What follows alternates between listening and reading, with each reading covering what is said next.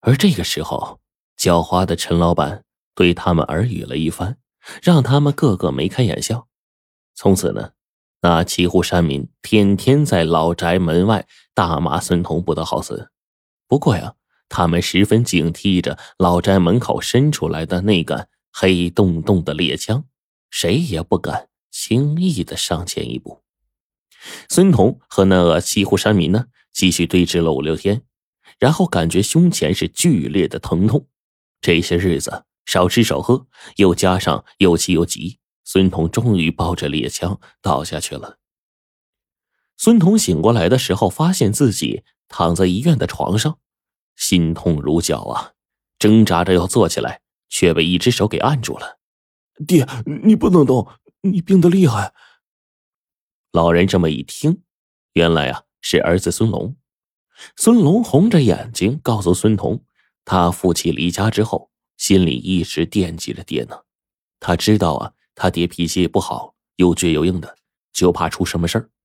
昨天赶回来的时候，发现他爹抱着猎枪倒在了地上，就赶紧把老人送到医院。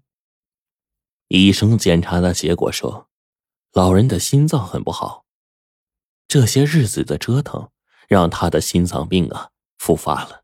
医生说，老人心脏需要安一个支架。孙龙是痛心的说：“呀，爹，你为了吴家大宅，害了我娘又回了家。你当初要是听我的话，把老宅卖了，你这病也不会发作呀。”这个时候，医生跑进病房，脸色沉重，问孙龙要不要替老人装支架。若是不装的话，命就保不住了。孙龙说：“支架手术需要多少钱？”医生说：“根据老人的病情，最起码一二十万。”孙龙一听，他哪来这么多钱呢？急的是在病房团团转呢。孙彤强撑着身子，喘着气儿，对儿子说：“这病不治了，扶我回家。”就在这个时候，陈老板突然推开了病房门，进来，假惺惺的呀。把孙彤安慰了一番，然后呢，从包里拿出了一大堆的票子，摊开了一份买卖老宅的协议，对着半躺在病床上的孙彤说：“老人家，你不是没钱吗？啊，只要把这份协议签了啊，你这个看病支架的钱呢，我包了，再给你加一百万，你满意了吧？”孙彤愤怒的把眼前的钱推开，又伸手去把那张。卖出老宅的协议撕了个粉碎，指着门口就喊：“出去！你们俩给我出去！”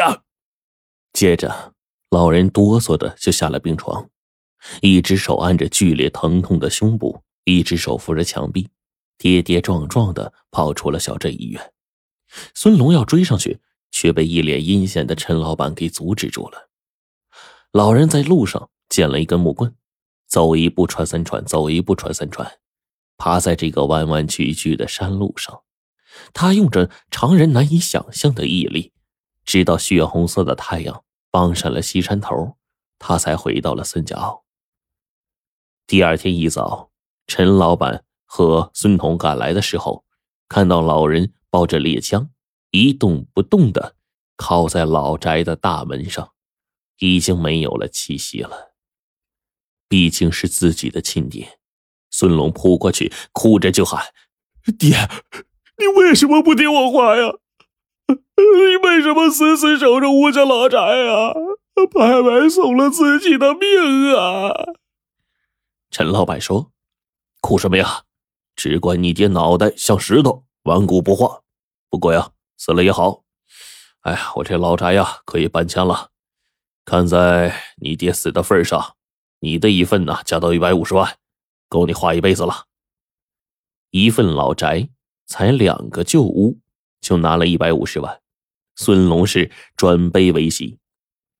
以前的半个月来啊，他在陈老板鬼主意的指使下，潜入老宅，偷出老人藏在床底下小木盒里的字据，然后装神弄鬼，直到最后逼得老人心脏病发作。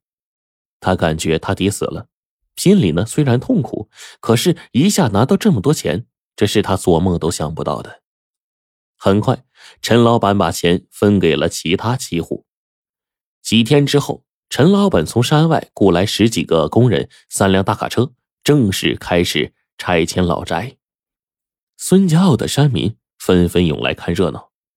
正当拆老宅的人登上屋面的时候，突然从东头的山路上颠簸的开了一个小车，在吴家大宅前急急停下。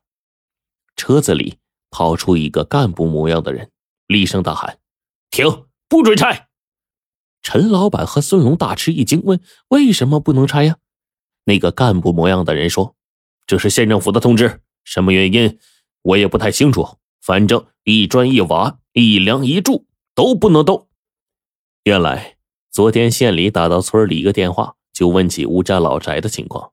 村里呢回答说：“老宅呀，已经有人买去了，明天就要拆。”县里斩钉截铁的交代说：“一砖一瓦都不能动。”村里就不明白其中的情况，那想到既然有人把老宅买去了，钱也付了，也不能阻止啊。谁知道今天县里居然派干部赶紧来阻止。这个时候，村里也来了干部，一同做陈老板和已经分到钞票的山民和孙龙的工作。陈老板见县政府都出面了，并且态度坚决，只能是垂头丧气的下令停止拆屋。但是呢，他没有离开。他就想要看一看这里面究竟有什么蹊跷事儿。三天之后，又有两个小车开到了吴家老宅的面前。先是跑出两个干部，其中啊还是呃前天的那一位。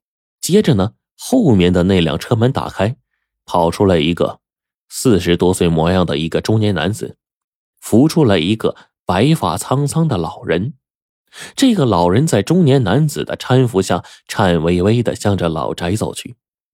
这个时候啊，眼前来看热闹的山民们鸦雀无声，而心有不甘的陈老板和孙龙也在场，眼睛就盯着这个老人。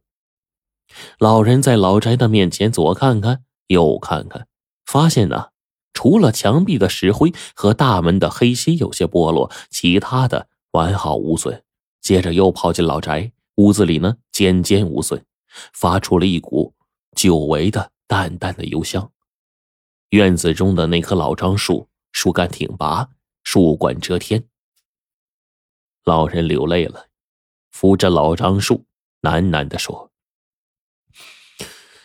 这是我的家呀，保存的这么好，六十年了。”我终于回家了。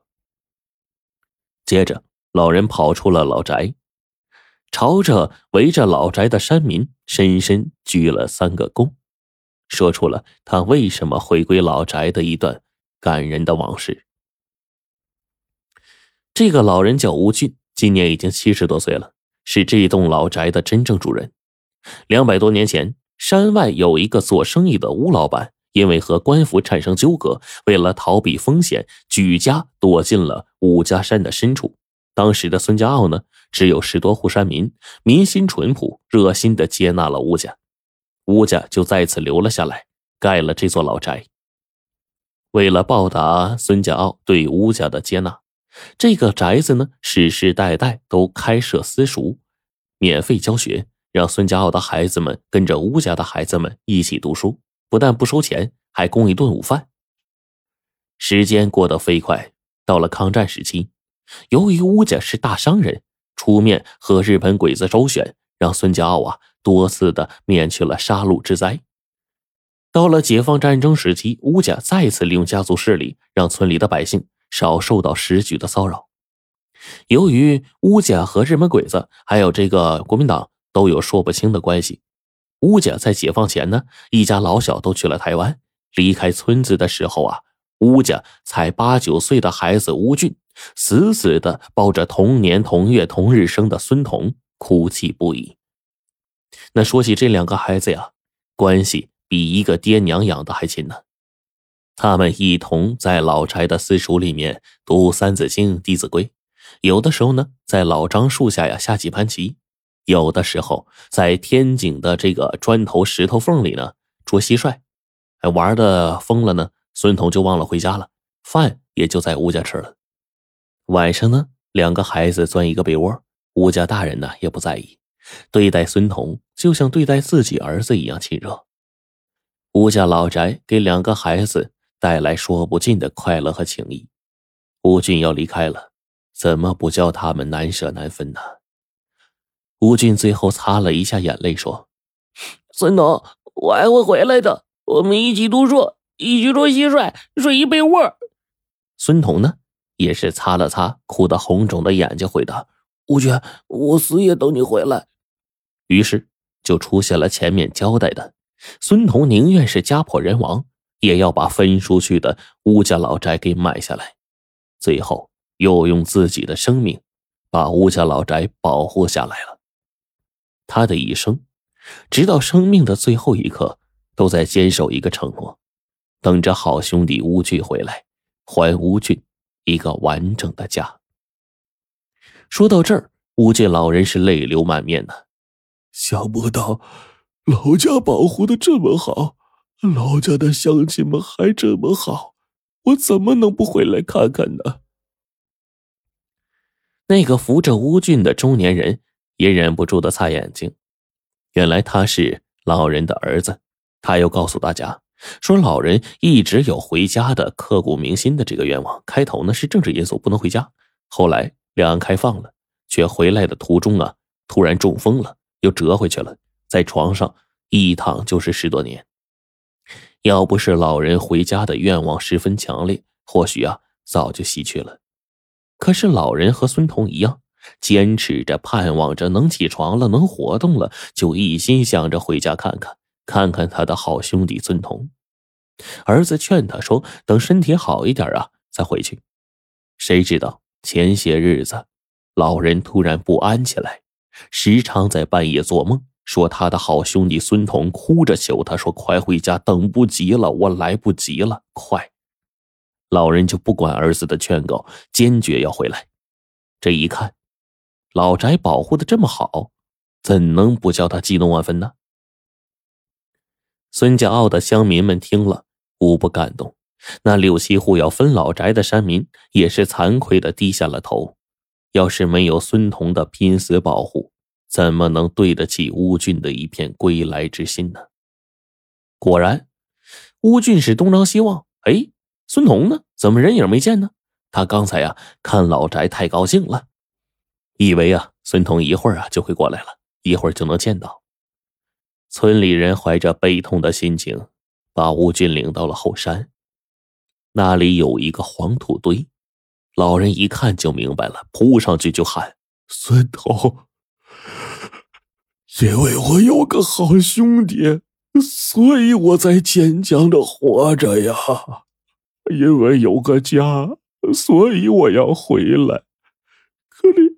你为什么比我先走啊？说不了多少话，他就昏了过去了。这个时候，陈老板、孙彤的儿子孙龙都低下了头。没多久，吴俊就把台湾的家业呀分为几份之后，便带着一份让小儿子陪同他回到孙家，开了一个吴家企业。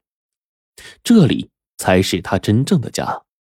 他每天。拿两个杯子，一盘棋，来到孙彤的黄土堆前，或者是一块喝茶，说说话，或者是啊杀几盘棋，兄弟就再也不分开了。在乌俊的关心下，孙龙进入了吴家企业。不久之后呢，娶妻生子。不过呀，孙龙老是有一个挥之不去的谜团，就是陈老板为什么要出高价收买吴家老宅呢？有一天，他实在忍不住了，就问吴俊。吴俊就用淡淡的口吻告诉他：“原来呀，这座老宅的梁、柱、院，当初建的时候采用的都是金丝楠木。现在金丝楠木炒的比黄金还贵呢，一根金丝楠木啊，价值上千万。陈老板专门做这生意的，以五六百万买下，这价格还不够一根金丝楠木呢。”难怪他给孙龙出一个又一个的馊主意，千方百计的又买下这个老宅。他妈傻逼儿子，操！哎呀！